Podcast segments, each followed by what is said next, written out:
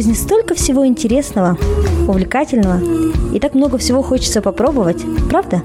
Если вам наскучили будни, и вы хотите раскрасить их яркими впечатлениями, если вам не хватает мотивации, чтобы сделать первый шаг, или, может быть, вы просто раздумываете, попробовать ли вам следующую авантюру, то этот подкаст для вас.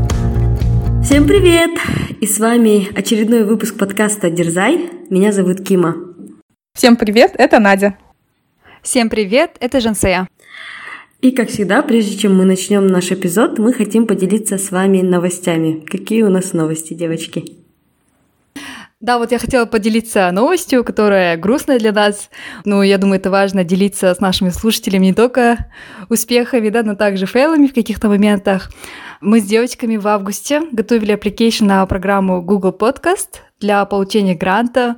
Это был такой важный, наверное, майлстон для нашего подкаста, потому что мы старались на каждый вопрос отвечать очень тщательно, чтобы жюри, да, прочитав наш application, вдохновились нашим подкастом и дали нам этот грант. Но, к сожалению, вот 4 сентября вышли результаты, и мы не прошли. Очень, конечно, жалко, но мы не сдаемся. Вот, если в будущем будут еще какие-нибудь программы, обязательно будем участвовать. И если наши слушатели, да, будут знать о таких программах, тоже сообщайте нам, будем рады поучаствовать в дальнейшем в программах для получения гранта. На этом новости закончились. Да, ну, какой бы это грустной новостью ни была, мне кажется, это был хороший такой полезный эксерсайз для нас, потому что он нас заставил задуматься, в чем цель нашего подкаста, какую ценность мы несем, какие у нас планы на будущее. Я думаю, что это был, было хорошей платформой для всех нас поговорить и понять, что да, мы хотим делать подкаст, для кого мы делаем, и это все равно было полезно, да?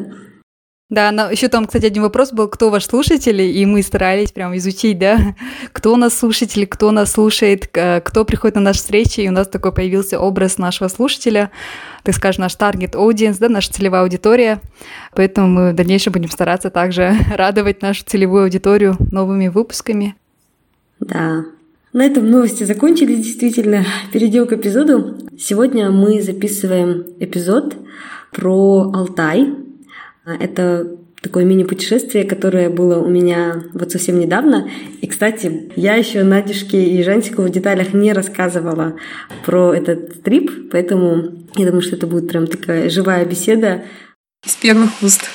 Да. Все услышите вместе, да? Да, супер. Ждем с нетерпением рассказа. Если вы помните наш эпизод про внутренний туризм, мы, который с девочками записывали как раз в начале лета, насколько я помню, а, как раз Алтай это было одно из мест, в котором мы очень хотели побывать. Вкратце, наверное, сначала расскажу. Алтай, он находится в Восточно-Казахстанской области. А, как многие думают почему-то, да, что в России, ну, потому что в России тоже есть Алтай, но как-то люди, наверное, не всегда знают, что с казахстанской стороны тоже можно попасть в этот чудесный край. И этот край славится во-первых, своей природой, очень красивой, очень зеленой, но также он таким является священным краем. Давай, Кима, начнем с самого начала. Как ты планировала свое путешествие на Алтай? А была ли это экскурсия или это было как дикарем, да? Люди путешествуют?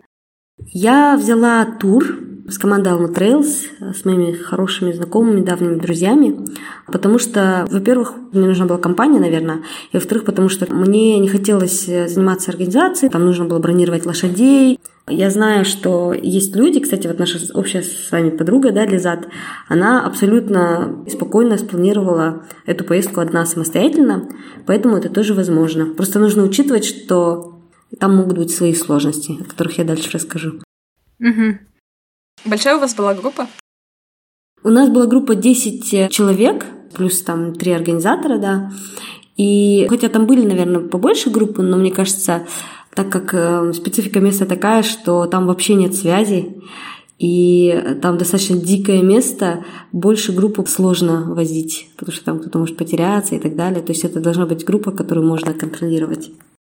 Давайте, наверное, начнем с каких-то логистических вопросов, организационных. Просто расскажи нам, а, как туда добраться, да, или сколько вообще провели времени в пути, чтобы дойти до туда, дойти, доехать. В первую очередь нужно добраться до города Ускимен. С Астаны, с Алматы есть достаточно недорогие рейсы, ну, либо на поезде, да, но вот дальше уже менее комфортно. От города Ускимен 450 километров, и причем эта дорога не самая лучшая. Мы тряслись, наверное, в дороге часов 10, Причем, да, там цивилизации все меньше и меньше. На автобусе, да, Кима, получается, 450 километров или на такси? Мы ехали на вот на минивене, но там, так как есть такие достаточно непроходимые участки, на машине сложно доехать. В основном люди берут какие-то вот такие либо вот таблетки, да, то есть такие машины, которые могут проехать по очень плохим дорогам, по горной местности. А, буханки. Да, буханки. Да, не все знают, это вот такие машины, которые... Делики. Ну да, Делика, наверное. И 450 километров – это до озера Язевое. Это безумно красивое озеро. И это такой последний оплот цивилизации, наверное. Хотя цивилизация тоже сложно сказать, потому что там уже у вас не будет ловить э, сотовая связь, ни интернет, ничего. Надо же, вот он, да, настоящий дикий туризм. Детокс. Получается, вот добрались до озера, потом что дальше? А, вот, добрались до озера, причем на озере там есть достаточно такие милые домики деревянные. В некоторых домиках есть получше условия, но в целом это такая просто печка и какие-то деревянные настилы. В том домике, где мы ночевали, там были крысы всю ночь бегали. Ужас. Вау. Но также там на Язевом озере стоит баня, но это озеро просто невероятно красивое.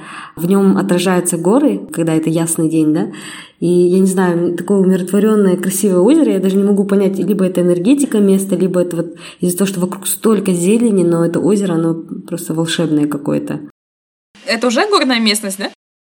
Да, это уже в горах, вы уже видите все вот алтайские горы, а, которые в округе, и некоторые люди приезжают туда просто даже вот на это озеро на несколько дней. А из условий получается только вот эти несколько домов, да, с которыми как-то надо заранее договориться, но у них нет связи. И у них есть. Это первая сложность, да?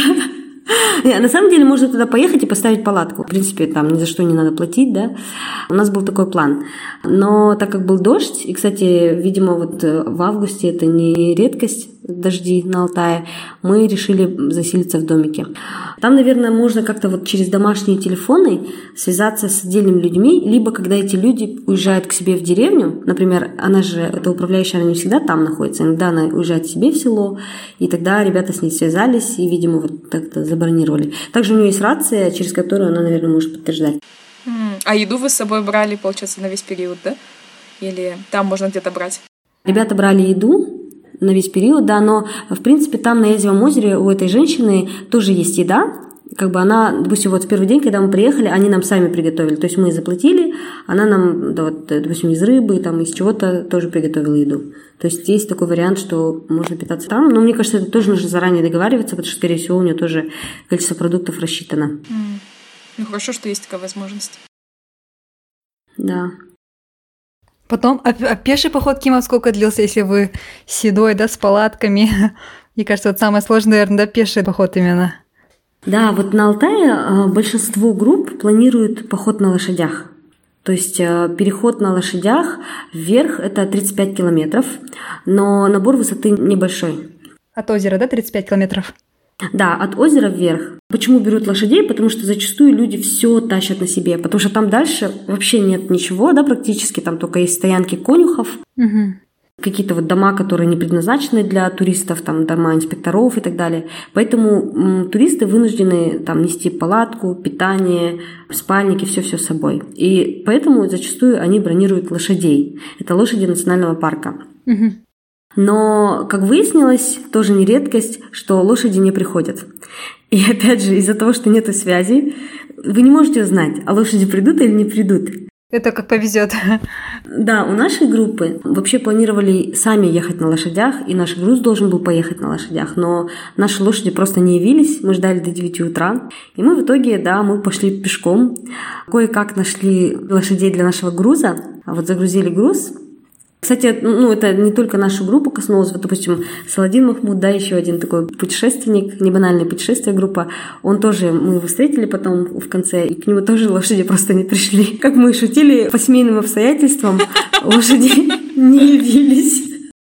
На встречу, да? Вот, поэтому, да, мы пошли пешком. Мы, на самом деле, пошли пешком вверх не 35 километров, а половину пути. 17 километров до стоянки Сарсимбая. Это стоянка конюха, тоже в таком живописном ущелье находится у реки.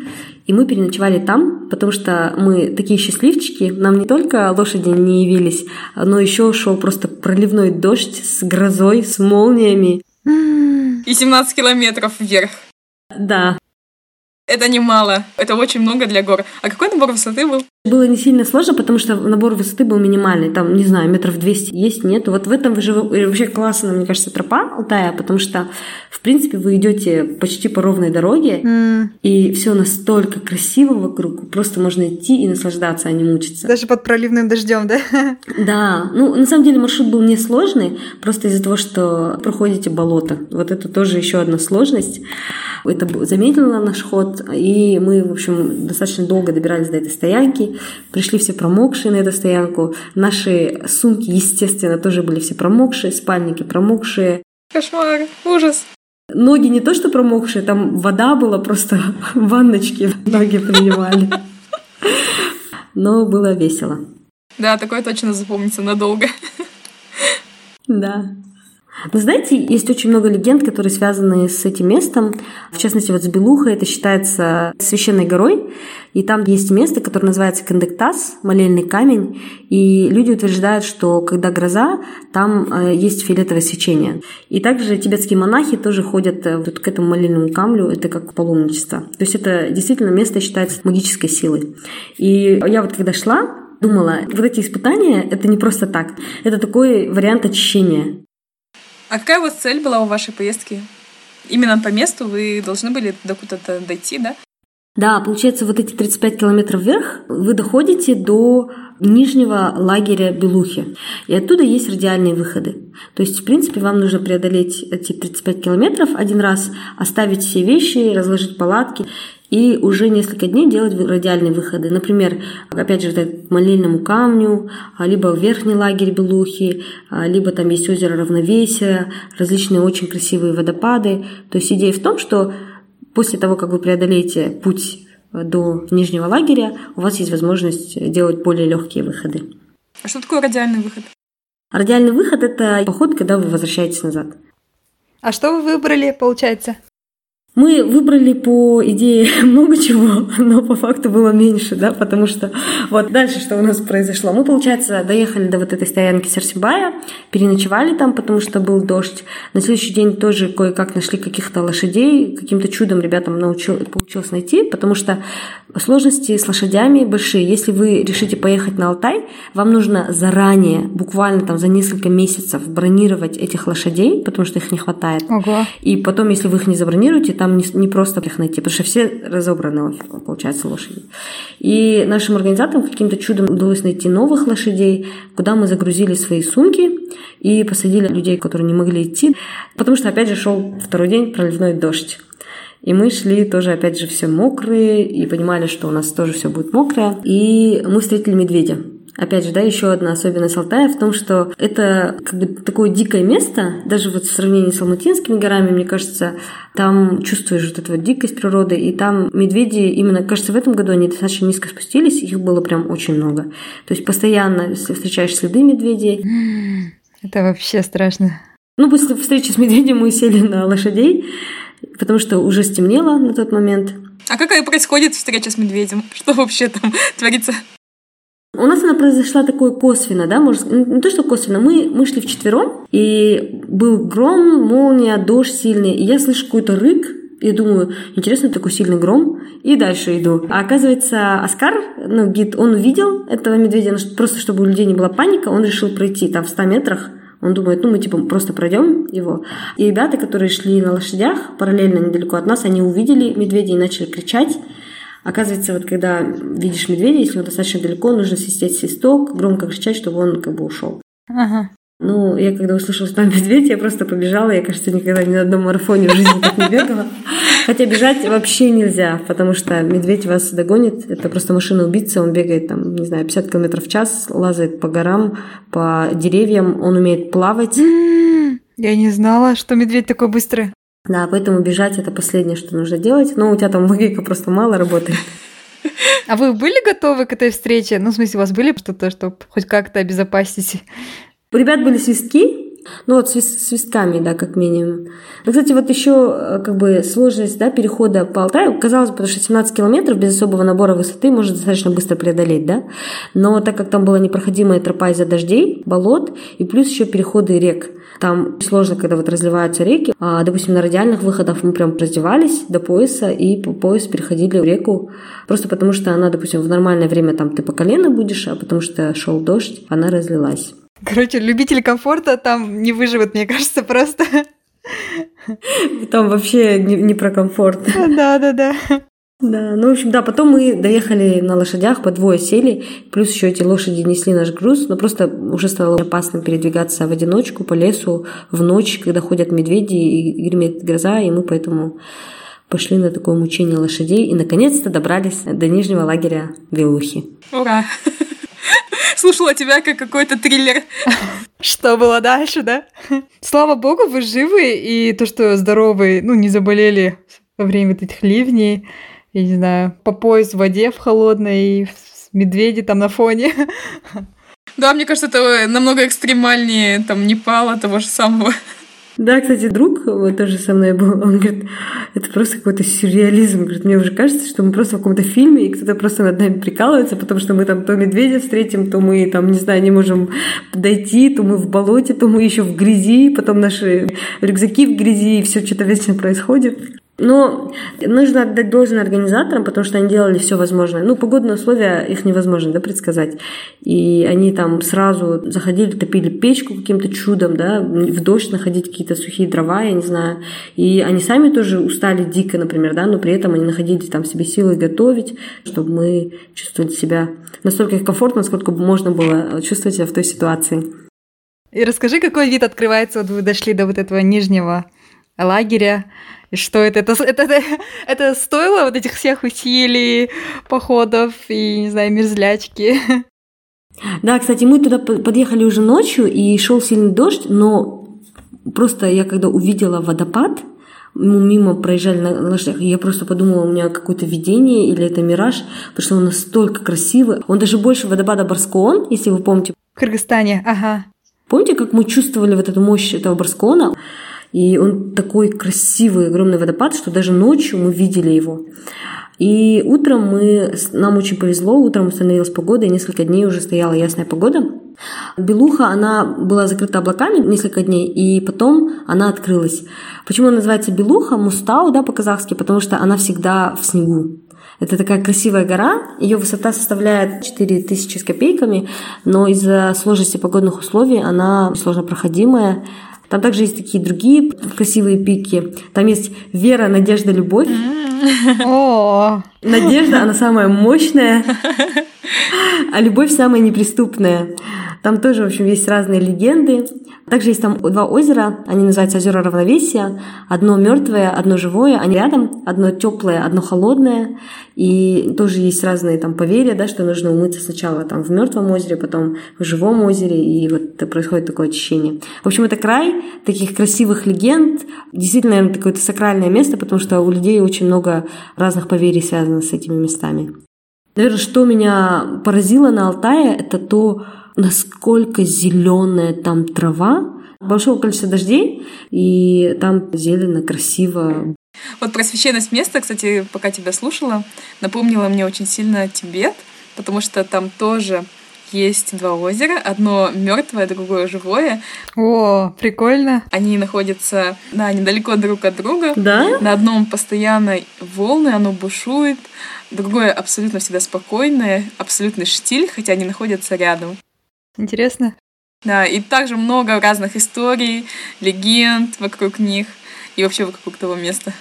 Ну, кстати, вот говоря о таких местах, да, я помню, Надя, когда ездила на вот э, Кайлаш, тоже такой, очень такая священная гора, Надя мне рассказывала, что были какие-то странные такие ситуации в группе, да, когда, ну, достаточно много было негатива на ровном месте, да, ну, то есть это не о том, что люди были плохие, не конкретных людях, просто были какие-то такие ситуации, которые сподвигали людей на неожиданные поступки.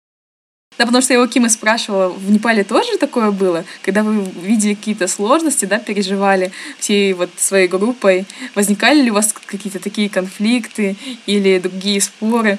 И Кима говорила, нет, у нас была такая дружная команда, мы друг другу помогали. Я думаю, блин, Кима, говорю, я первый раз в жизни оказалась в такой группе, где постоянно все спорили, какие-то заговоры были. Говорю, никогда себя так ужасно не чувствовала.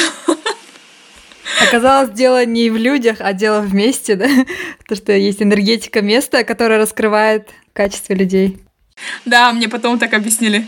Вот расскажи, Кима, подробнее. Да, что у тебя было, Кима? Я вот очень часто вспоминала слова Нади, на самом деле, потому что, опять же, да, подчеркну, мы не говорим плохо о людях. Я считаю, что люди в походе были очень интересны, с ними было приятно общаться. Просто возникали какие-то такие ситуации, которые вытаскивали негатив какие-то были там расстройства, эмоции. И мне было странно, что в группе из 10 человек может быть столько вот каких-то таких негативных эмоций, каких-то тоже споров, недопониманий и так далее. Я вот часто вспоминала слова Нади, что типа как может в группе из 10 человек столько разных вещей происходить. И причем это не первый, да, и даже не второй, не десятый мой поход в группе, и я впервые, наверное, столкнулась. Знаете, для меня это был поход, который очень много показал мне. То есть я думаю, что случайность не случайный, да, и люди, которые, с которыми я столкнулась, это были, наверное, те люди, в которых я видела свои какие-то качества. И мне они просто очень ярко показывались. Ну, допустим, тоже, да, какая-то апатия иногда, или неверие, что все будет хорошо, или жалобы на то, что это не совсем комфортно. Для меня это был какой-то просто поход очищения и, и такого, знаете, терпения. И благодаря этому походу во мне развилась большая вера. Потому что я такой человек, который любит контролировать ситуацию. Я говорила, окей, сейчас мы спустимся, нам нужно там поставить палатку, приготовить кушать. Так, а что мы будем готовить кушать? Просто вот расскажу, да, забегая вперед, у нас была ситуация, когда мы втроем ушли вперед, и мы ушли без еды, на ночевку, получается, там у нас была одна палатка, и мы, мы шли и не знали, будут ли на Язевом озере люди, будет ли у нас еда. Но я тогда просто решила, вот меня Алтай научил, да, не пытаться контролировать ситуацию, не пытаться все организоваться, а довериться и сказать, я верю, что все будет хорошо. И я просто отпустила эту ситуацию, и вы не представляете, мы просто пришли, я сразу встретила Улжаса, да, Саладина, небанальное путешествие, я ему так благодарна, он просто сразу, там, баня была теплая, сказал, что вот ты можешь пойти в баню, он сделал свет, там вообще нету света, он где-то нашел генератор, нам дали еду, там вообще нереально забронировать комнаты, потому что их заранее бронировать. И тут какие-то люди просто не приехали, и у нас получилась очень классная, теплая комната. То есть э, вот этот поток событий, который произошел, когда ты просто доверяешься ситуации, да, это прям... Волшебство, да? Да. Ну и много было таких маленьких моментов, на самом деле, которые показывали, что иногда нужно просто довериться, отпустить.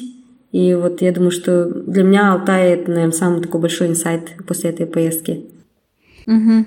А как вот люди справлялись с этим негативом? Они, получается, такие оставались в этом негативе, да? И как у тебя получилось немножко себя как удалить, да, из вот этого круга, да, тем более вы же как бы в группе же, и немножко, мне кажется, сложно, когда кругом столько негатива, немного отдалиться и уйти, да, от этого негатива. Как у тебя получилось? Я вот себя лучше узнала, что, оказывается, я сразу закрываюсь. То есть я, в принципе, такой человек, который экстравертированный, открытый, люблю разговаривать со всеми, но как только начинаются какие-то обсуждения, споры, разговоры, я закрываюсь, ухожу и делаю вид, что меня это не касается. Uh-huh. Причем я не думаю, что это есть хорошо. Я просто сама удивилась, что во мне это есть. Я думаю, может быть, иногда мне нужно открыться и... Выплеснуть, да, вот это? Войти в ситуацию, потому что эта ситуация, она и со мной происходит, да, и мне тоже нужно как бы принять участие. Но я просто не могла себя заставить я не могла себя заставить открыться. Что я делала? Я просто, допустим, все сидят, обсуждают в группе, я просто уходила, да, и как бы закрывалась. Не говорила, ничего не делала, просто там сама по себе ходила. Я, кстати, у меня тоже такая же была стратегия. Я просто не участвовала в этих спорах. Но потом, к концу поездки, кстати, я получила, наоборот, наставление от других, что «Надя, ты избегаешь конфликта». Фидбэк, да, такой? Все равно прилетело, да? Да, люди хотели больше крови, больше слез. И в итоге мне высказали, что нужно участвовать активно. Если тебе что-то не нравится, ты должна это сказать. Но я думаю, что каждому из участников э, этот трип что-то дал, что-то показал. Просто, знаете, когда сейчас это рассказываешь, кажется таким, ну подумаешь дождь, да, ну подумаешь там болото, ну подумаешь, ну даже если медведя увидели, ну подумаешь речку перешли. Но на самом деле это было очень таким сложным испытанием, потому что это все в таком multiplying эффект.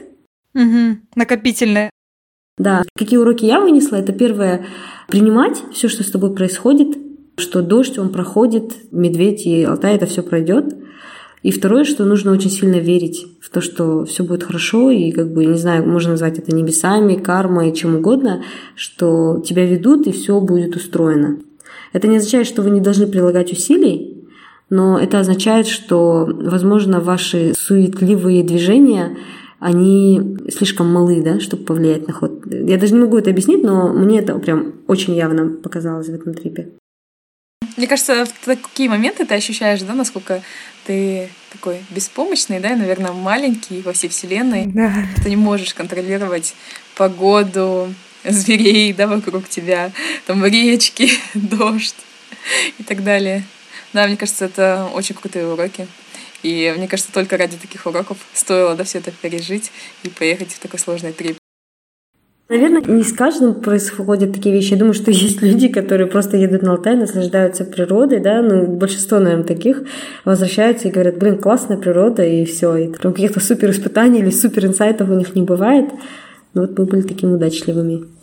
Да, мне кажется, у вас еще сложность была в том, что вот эти вот все такие сложные моменты, они накапливались, и у вас уже было такое, что будет следующим, да, неизвестность такая, что еще может произойти дальше.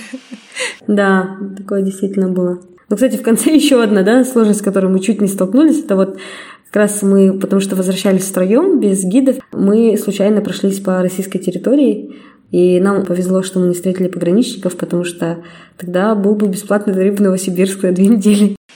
Хорошо, что бесплатный хоть. А вы с паспортами, да, получается, ездили? Там делали нам пропуска, ребята. Кстати, вот еще один момент, да, там понадобится пропуска, но их несложно сделать. Мой основной посыл в том, что можно этот трип полностью организовать самостоятельно, но нужно быть готовыми, что это будет нелегко из-за отсутствия связи, из-за необходимости там, подготовки дополнительных пропусков и там, заранее себе организовать все питание, потому что там наверху, кроме домиков конюхов, там еще на самом верху есть домики типа инспекторов, но вас туда не факт, что запустят, поэтому нужно продумать всю логистику самостоятельно и заранее. Можно организовать самим, можно вот положиться на туры, на группы, которые, вот, допустим, которыми я воспользовалась. Ну что я уже поняла, что важно с собой брать какие-то резиновые, наверное, сапоги, да, и побольше дождевиков таких плотных, мощных. Ну, кстати, это сезон, допустим, потому что ребята ездили еще и в начале августа, в конце июля, и вообще не было дождей. В прошлом году они тоже ездили в июле, все было нормально, 10 дней была жара, солнце. Видимо, вот конец августа – это вот такой нестабильный сезон. Ну, классно, Кима, то, то, что ты съездила, мне кажется, это такой действительно незабываемый трип, тем более ты давно мечтала, да, посетить это место. Что я прям рада, что ты съездила, finally. Да, это было одной моей мечтой. А, кстати, какой самый большой разрыв вот между ожиданием и реальностью был у тебя вот в этой всей поездке? Может, что-то еще в дополнение к тому, что ты уже сказала? Да, хороший вопрос. Наверное, почему-то я ожидала, что будет больше цивилизации, как в Алматы, потому что мы часто ходим в горы, да, в Алматы, в Кыргызстане, в Грузии, по горам, и везде есть ощущение, что рядом есть люди, потому что есть какие-то деревушки, какие-то дома достаточно недалеко, животные домашние. А там этого нету, и вот, наверное, самое большое такое для меня было почему-то удивлением, что там все достаточно дико. Но люди, которых мы встречали, они были очень хорошими, поэтому это в плюс, да, то, что было для меня как бы разрыв ожидания реальность, что там настолько добрые, чистые люди, которых мы встречали, не испорчены никакими там материальными вещами. Напоминает тоже тибетцев, да, Надюш? Когда ты рассказывала про свой поход в Тибет, там тоже ты говорила, что дети такие были чистые люди, тоже такие добрые. Да, мне кажется, это место, если ты в таком месте живешь, ты постоянно очищаешься, и в тебе негатива просто не накапливается. А, а ты не знаешь, чем это место отличается вот от российского Алтая? Достаточно ли вот съездить на казахстанский Алтай, да, и это э, будет такой галочкой в том, что ты посетил Алтай, потому что он, в принципе, такой однородный? Мне кажется, что там отличается природа. Потому что даже если посмотреть в рамках Алматы, да, допустим, там какой-то левый Талгар ущелье, оно уже совсем по-другому. Но если там чисто географически, то это все называется Алтай. Он также славится там алтайский мед. Как бы есть такие одинаковые вещи. Но я не была и даже, если честно, совсем не знаю про российский Алтай. Ну, мне кажется, там инфраструктура будет лучше. Кстати, Кима, ты еще рассказала, то, что там есть курортная зона, да, тоже в том месте, которая очень популярна, да, среди такого более взрослого населения. Расскажи, пожалуйста, что это за курортная зона? Да, если вы не хотите мучиться и вы хотите комфорта. Но при этом с видом на Алтай, да? Да, там есть нормальная зона отдыха. В Катан-Карагае есть зона отдыха Рахмановские ключи. Я думаю, это известная зона отдыха, многие про нее знают. Нас поразило, насколько там все продумано, организовано. Мне кажется, там вполне там какие-то алматинские цены. Супер место. Именно, мне кажется, для семейного отдыха, потому что ну, как бы молодежи там будет достаточно скучновато, но это санаторий, там есть различные курсы, да, которые вы можете пройти, именно вот медицинские. Там есть лодки, на которых можно покататься такое классное место. Пантовые ванны можно получить вот в этом Карагае, в частности, в Рахманских ключах. В общем, много полезного. Это рядом со Скменом получается, да? Да, относительно рядом. Дороги там не очень, сразу скажу. Ну, по крайней мере, до, вот, до Язевого озера достаточно такая плохая дорога была. Может быть, с закрытием границ и развитием внутреннего туризма, надеюсь, что дороги наладятся в ближайшем будущем. Будем верить, да. Да. Там еще есть Бухтарминское водохранилище, но мы, к сожалению, на него не попали. У нас должен был быть э, переход на пароме по вот этому водохранилищу, но так как был карантин и паром не работал, мы поэтому туда не попали. Но если вы поедете в те края, то вот у вас еще будет возможность прокатиться на пароме. Угу. А сколько времени заняла ваша поездка итого? Итого у нас ушло 8 дней. Это вот с 22 по 30 августа. Это с тем, что мы там день в Оськимене, пока прилетели, потом вот переезд, э, потом день назад в Оськимене. То есть на, наверху мы были дня три, сам переход один день вверх, один день вниз. Недельку, да, тогда? Можно уложиться в неделю, но лучше, если совсем не спеша, то там дней 8-10. А на обратном пути не было ли у вас каких-то сюрпризов? Вот обратный путь был весь сплошной сюрприз, да. Каждый боролся со своими сложностями. Мы просто достаточно рано пришли, так как мы рано стартанули и быстро в хорошем темпе втроем дошли. Но ребята, они остались на ночь, и в 12 ночи там их буквально эвакуировали, вытаскивали из болота, потому что они в ночь попали, к сожалению, в болото, вот, и застряли. Кима, сколько по бюджету вот ушло на весь трип? И вот за услуги, да, именно экскурсоведов? От группы к группе отличаются цены. Может показаться, что это достаточно дорого, допустим, да, если в сравнении с тем, чтобы организовать самому, но нужно учитывать, что туда входит питание, вот эти пропуска, потом лошади, палатки, ну, в общем, все, чтобы у вас не болела голова. А мне кажется, если, если самим организовывать, то это будет достаточно недорого, потому что, ну, вот самое главное это вот забронировать лошадей. Я не знаю, сколько стоят лошади, но мне кажется, они такие самые будут, э, то, что будет дорого, да. И плюс, если вы, допустим, хотите на Язевом озере останавливаться, там недорого, но просто надо заранее все это забронировать. То есть, мне кажется, бюджет будет недорогой. Угу. А если с туром, то в среднем такой рейндж, да, чтобы люди понимали, если с туром, то будет обходиться где-то от 110 до 150 тысяч тенге. Это вот все вместе, да, туда входит. Это без перелета, да. Кстати, меня что удивило, то, что ты говоришь, то, что там лошади могут не спуститься, и надо прям заранее их бронировать, да? Получается, это достаточно популярное, да, место, потому что я вот кроме тебя вообще никого не слышала, что кто-либо там мечтает съездить на Алтай или там съездил на Алтай. Но я удивлена, что это достаточно популярное место, судя по тому, что там лошадей, да, практически нету, и нужно их прям заранее букать, да? Там, получается, много было туристов, да, помимо вас? Да, мне кажется, последние годы стало популярным место, и особенно в этом году в связи с карантином. Допустим, для, для сравнения, чисто из групп было четыре группы, три группы, которые пошли прям по одному и тому же маршруту, который мы знаем. Да, и еще были другие группы, которых мы не знаем, тоже, которые вот около, там, на Язево, например, только остановились, или вот которые вверх тоже шли. То есть это такое достаточно популярное место, и там туда группы ходят.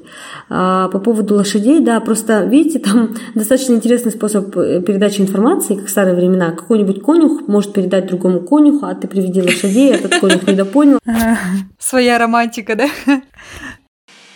Прикольно, да. А что все-таки брать в такую поездку? Есть ли что-то такое особенное, если кто-то соберется на Алтай? Мне кажется, достаточно стандартный инвентарь для похода многодневного в горы. Обязательно дождевик, да, как вы уже поняли. Я всегда ношу с собой теплую зимнюю куртку, и еще ни разу об этом не пожалела, горнолыжную. И обязательно ношу с собой несколько комплектов термобелья на случай, если одно из них промокнет. И обязательно сменную обувь, то есть, допустим, если промокли ботинки, то сухие кроссовки. И плюс, мне кажется, что нужно, это мусорные пакеты, потому что если, допустим, чтобы ваши не промокли одежда, вы ложите в мусорные пакеты и потом в рюкзак, и это как бы спасает. Mm, точно. Вот, а так ну, все достаточно стандартно было.